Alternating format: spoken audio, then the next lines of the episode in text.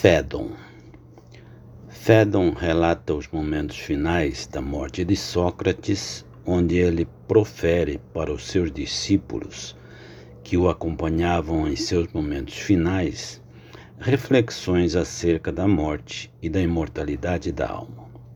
Sócrates enfrenta seus últimos momentos de uma forma destemida e com muita nobreza, e segundo suas palavras, seu único receio foi tornar-se ridículo a seus próprios olhos por agarrar-se à vida e tentar economizar o que já não existia. O diálogo transcorre no ambiente sombrio do cárcere, onde Sócrates exalará seu último suspiro, circundado por seus discípulos.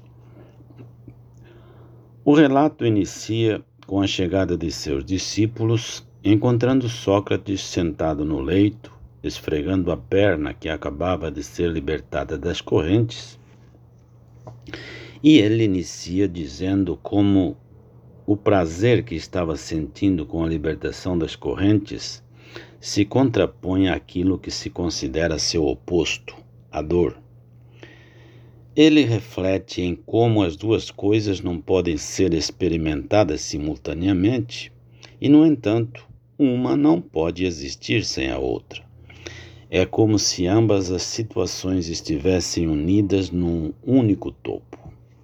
Quando uma delas atinge uma pessoa, a outra a acompanha logo em seguida.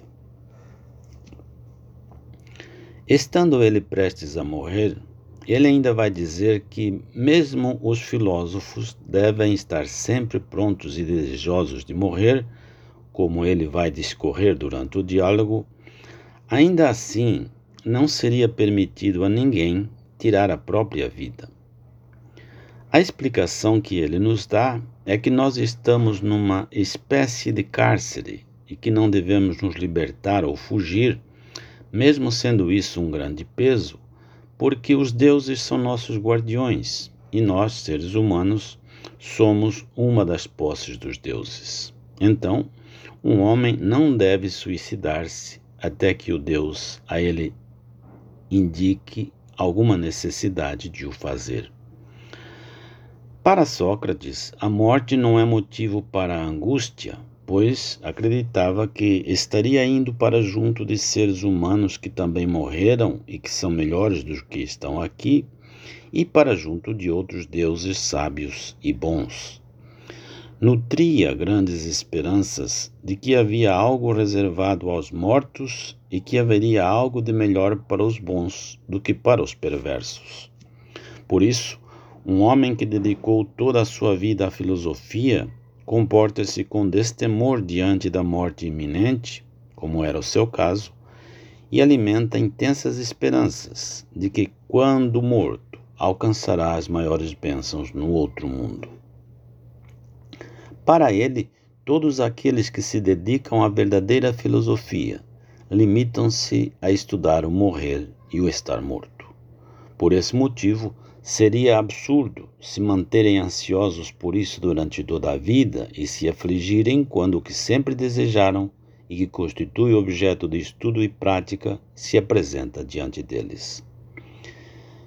Como ele nos ensina, a morte é a separação da alma do corpo.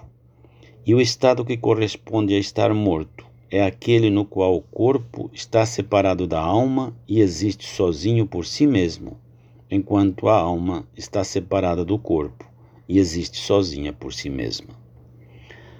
O filósofo é aquele que despreza os prazeres do corpo, que atribui a importância aos cuidados do corpo, como comer, beber, se vestir bem, etc., apenas na exata medida da necessidade de possuí-los.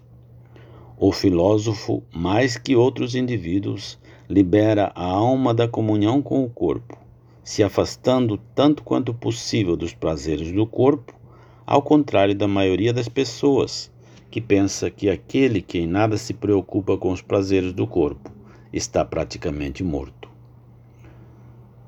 Corpo também é um obstáculo para a efetiva aquisição do conhecimento.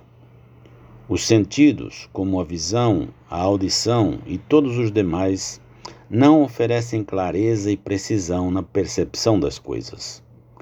A alma só poderá ver com clareza, aprender a verdade, quando estiver sozinha e isolada, dissociada do corpo, evitando, na medida do possível, não ser perturbada pelos sentidos.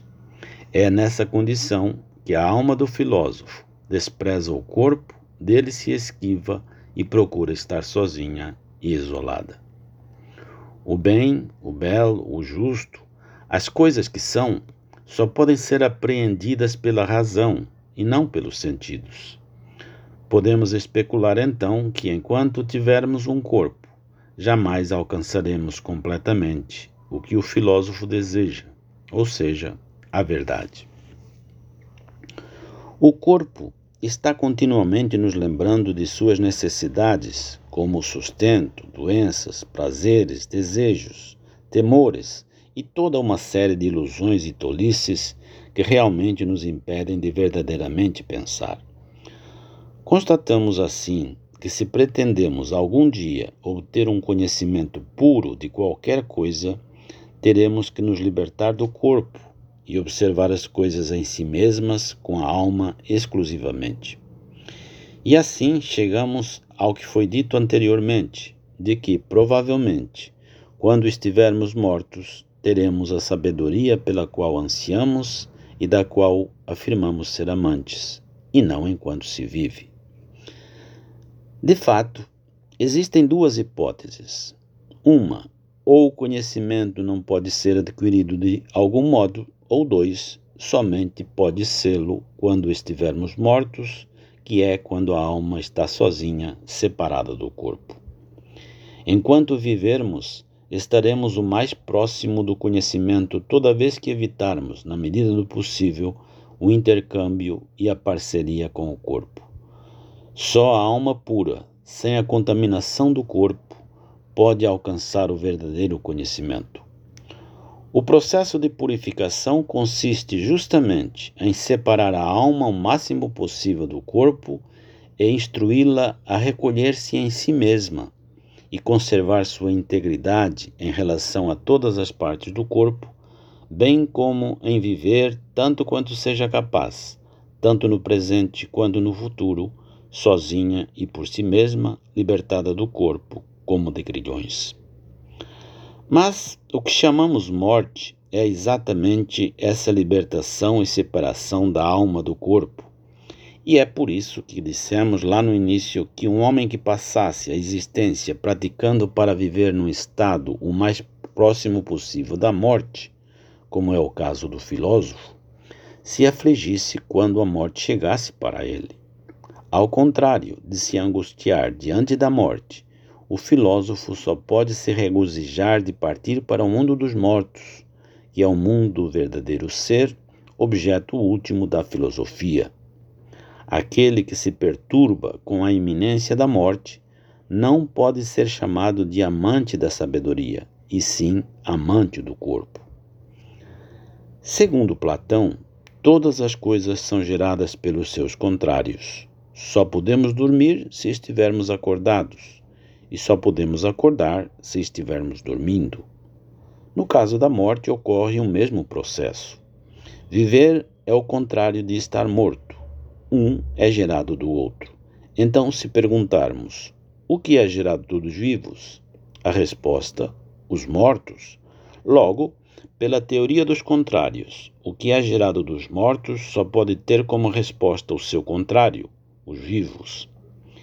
E isso vale para tudo, tanto criaturas quanto coisas vivas são geradas dos mortos. Existe esse processo de geração dos mortos aos vivos, esse voltar novamente à vida. Isso seria uma prova suficiente de que as almas dos mortos, necessariamente, existem em algum lugar de onde retornam à vida. Daí também advém a ideia de que nosso aprendizado é reminiscência, que significa que aprendemos numa época passada o que agora lembramos. Isso só seria possível se nossa alma existisse em algum lugar antes de nascer assumindo esta forma humana. Toda vez que a visão de uma coisa nos leva a pensar em uma outra, semelhante ou dessemelhante, trata-se de reminiscência. Mas, para isso, para que nossos sentidos possam comparar as coisas com algo que lembramos, temos que já ter adquirido antes, em algum lugar, um conhecimento de igualdade da mesma. E como nós principiamos a ver, a ouvir e a experimentar todas as demais percepções tão logo nascemos, forçosamente devemos ter adquirido um conhecimento da igualdade ela mesma antes do nascimento. E isso acontece não só com a igualdade, mas com o maior e o menor e todos os demais eles mesmos. Concluímos que adquirimos o conhecimento de todos eles antes de nascermos. Conhecer é adquirir conhecimento e retê-lo sem o perder, significando perda do conhecimento, exatamente o que queremos dizer quando nos referimos ao esquecer. Se, ao nascer, não nos lembramos de tudo, é porque o esquecemos na ocasião do nascimento, para posteriormente, graças aos nossos sentidos, recuperar o conhecimento de que tínhamos posse através daquilo a que chamamos aprendizado. É esse processo que chamamos reminiscência. De tudo isso se conclui que as almas existiam antes de assumir a forma humana, independentemente dos corpos, e eram dotadas de inteligência. E o bom, o belo, o justo e toda a realidade existencial também existiam antes de nosso conhecimento, nosso nascimento, para que possam ser o parâmetro de comparação com as coisas que percebemos sensorialmente. Com essa argumentação, está provada a existência de nossa alma antes de nosso nascimento. Precisamos agora ser provar que a alma continuará existindo após nossa morte para provarmos a imortalidade da alma. E Platão vai nos dizer que existem dois tipos de existência: uma visível e outra invisível. O invisível é imutável, sempre o mesmo, ao passo que o visível está sempre mudando. Nós somos compostos de duas partes, corpo e alma. Logicamente, o corpo se identifica com a existência visível e a alma não pode ser vista, logo é identificada com o invisível. Quando a alma se serve do corpo para qualquer investigação através dos nossos sentidos, ela é arrastada pelo corpo na direção de coisas que jamais permanecem as mesmas. Torna-se errante, confusa e atordoada como um bêbado, assim se conservando enquanto estiver em contato com esse tipo de coisas. Mas quando a alma investiga independentemente e por si mesma, ela parte para o domínio do puro, do perpétuo, do imortal e do imutável, e sendo aparentada a estes, sempre permanece com eles, toda vez que está por sua própria conta e não é barrada, cessa o seu errar e permanece sempre a mesma, inalterável com o que é sem alteração, visto que está em comunhão com este. A este estado dá-se o nome de sabedoria. Quando a alma está unida ao corpo, a natureza determina que o corpo seja servo e seja governado, e a alma governe e ordene. A alma se assemelha ao divino, ao imortal, ao inteligível, ao indissolúvel e ao que é sempre imutável, ao passo que o corpo é mais semelhante ao humano, ao mortal, ao ininteligível, ao dissolúvel e ao sempre mutável. É natural, portanto, que o corpo experimente a dissolução enquanto a alma permanece inteiramente indissolúvel. Então, quando um ser humano morre, sua parte visível, aquilo que chamamos cadáver, se dissolve e decompõe. Mas a alma, que é invisível, ao separar-se do corpo, encontrando-se pura, nada arrastando de corpóreo consigo, parte para o que lhe é semelhante, para o invisível, divino, imortal e sábio. E chegando lá, e estando liberta de todas as paixões e males humanos, pode viver em companhia dos deuses. Mas, se a alma, ao se separar do corpo, encontra-se maculada e impura, por estar sempre associada ao corpo, a ele servindo, fascinada por apetites e prazeres, essa alma é sobrecarregada com tudo isso e novamente arrastada para o mundo visível, e aí perambulam até que, por força do desejo corpóreo que as acompanha, são novamente aprisionadas num corpo. Ninguém que não haja praticado a filosofia e que não esteja totalmente puro ao partir da vida será admitido à comunhão com os deuses, mas tão somente o amante do conhecimento. Então, resumindo, Platão dá uma série de argumentos como prova da imortalidade da alma. Podemos resumir em quatro argumentos básicos. O primeiro argumento, usado por Platão, é que a alma é imortal porque o nosso corpo e a nossa alma, o nosso ser, está mergulhado na natureza e a natureza é um processo de devir, é um processo de alteração dos contrários. Cada contrário gera o seu contrário. Há um processo contínuo de contradição, um fluxo contínuo, e, portanto, assim como a vida gera a morte, a morte também gera a vida. Ora, nosso corpo se dissolvendo, o que não é sensível, que é a alma, permanece, e ao permanecer, ela gerará no seu ciclo uma outra vida. A alma então sobrevirá. Ela vai sobreviver justamente por causa dessa sua característica não composta, simples totalmente, mas também, sobretudo, porque cada contrário gera o seu contrário. Há uma interpelação pelos interlocutores de Sócrates, e então é dado um segundo argumento, que é o argumento da assim chamada anamnese, ou seja, da recordação. A alma é imortal porque há conhecimentos em nós que se produzem sem o contato com o sensível. Isso significa que a alma já conheceu logo algo antes da sua existência terrestre e ela simplesmente, no processo de conhecimento, vai recordando aquilo que ela já contemplou. Isto é, ela contemplou as ideias das coisas. E aí se coloca também uma questão fundamental neste livro, que são as ideias a famosa teoria platônica das ideias. A alma é imortal porque ela se recorda daquilo que ela já contemplou. E aí temos também esse enunciado muito conhecido do conhecimento platônico, que é o de conhecer é recordar. Esta anamnese, ou seja, essa recordação da alma daquilo que ela já contemplou antes de estar presente neste corpo, assunto já tratado no outro diálogo platônico, o Menon, lá com outro argumento, mas aqui Platão vincula a ideia da imortalidade da alma à ideia de que conhecer é recordar. Um outro argumento que também vai ser dado é que a alma, não sendo composta, ela não pode se dissolver. O que se dissolve, o que se desintegra, é o corpo, porque o corpo é um composto, mas a alma não é. Ora, justamente essa simplicidade da alma e esse caráter inteligível, imaterial da alma, a assemelha às formas, às ideias.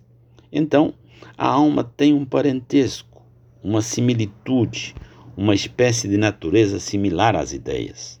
Ora, as ideias, assim como as entidades matemáticas, são imortais elas não dependem de nós pensarmos as ideias, que são as coisas providas da sua identidade mesma. São as essências das coisas. Por exemplo, nós contemplamos os seres humanos, mas existe uma essência da humanidade. Esta essência da humanidade é a forma do ser humano. Existem muitas coisas que são iguais, mas existe a igualdade, que é aquilo que permite que nós comparemos as coisas que são iguais. Existe a beleza, independente das coisas belas. Existe o bem, independente das coisas boas. Existe a justiça, independente das coisas justas. E é justamente isto que faz com que cada coisa particular seja aquilo que ela é. Porque cada coisa particular participa da forma que lhe dá a sua essência. Ou seja, qual é a essência mais íntima do ser humano? A sua humanidade. E isso é dado pela sua forma humana. Então, a forma é a essência e a unidade inteligível dessa multiplicidade sensível, são as coisas particulares. Mas a forma é eterna, é imutável, é simples. E a alma?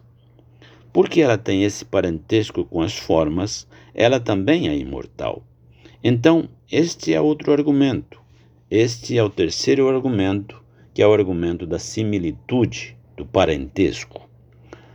Os presentes vão colocar objeções a estes argumentos de Sócrates, dizendo que, de qualquer modo, a alma, em relação ao argumento dos contrários, ela pode transmigrar, sendo o argumento pitagórico de um corpo ao outro, mas assim como um tecido que vai sendo usado por várias pessoas, num determinado momento ele vai se desgastar completamente e também se dissolver. E também a ideia de que a alma seria uma espécie de produto material independente da materialidade de um determinado corpo é dado o seguinte argumento: é como se o som produzido por uma lira fosse, claro, independente da materialidade da lira, mas sem o suporte da lira, o som não pode ser produzido. Logo, isso não é uma prova convincente da argumentação que Sócrates havia dado. Sócrates então vai dizer que precisa refazer seu percurso e vai fazer uma espécie de narrativa autobiográfica, afirmando que antes ele pesquisava o mundo natural, mas que agora ele havia descoberto uma filosofia que dizia que o princípio de todas as coisas não é material, mas é imaterial. Ele se remete ao filósofo Anaxágoras, para quem o intelecto imaterial é o princípio de todas as coisas na natureza, mas que ele acaba se perdendo também, confundindo o intelecto com as coisas naturais, e Sócrates vai ter que empreender uma segunda navegação, uma nova forma de navegar. E Sócrates vai mudar seu ponto de vista e vai dar um argumento puramente intelectual para a imortalidade da alma. A alma é imortal porque o conceito de alma como princípio de vida implica necessariamente o princípio de vida, e o princípio de vida exclui necessariamente a morte. Então, a alma é definida pelo seu próprio conteúdo conceitual, isto é, a vida. Então, a alma é imortal. Este é um argumento ontológico este argumento é o mais imaterial, porque é do próprio conceito de alma que se retira a imortalidade da alma. Isto é, a alma é princípio de vida, então ela contém em si mesma o predicado da vida. Logo, ela não pode conter um predicado que exclui esse predicado, que é a morte. Logo, a alma é imortal e ela se une ao divino quando o corpo se dissolve ou ela retorna a este mundo a outros corpos. Sócrates, ainda antes de morrer, pede aos seus discípulos para eles que se sacrifique um galo para Asclépio. Asclépio é o deus da medicina, é também o deus da cura.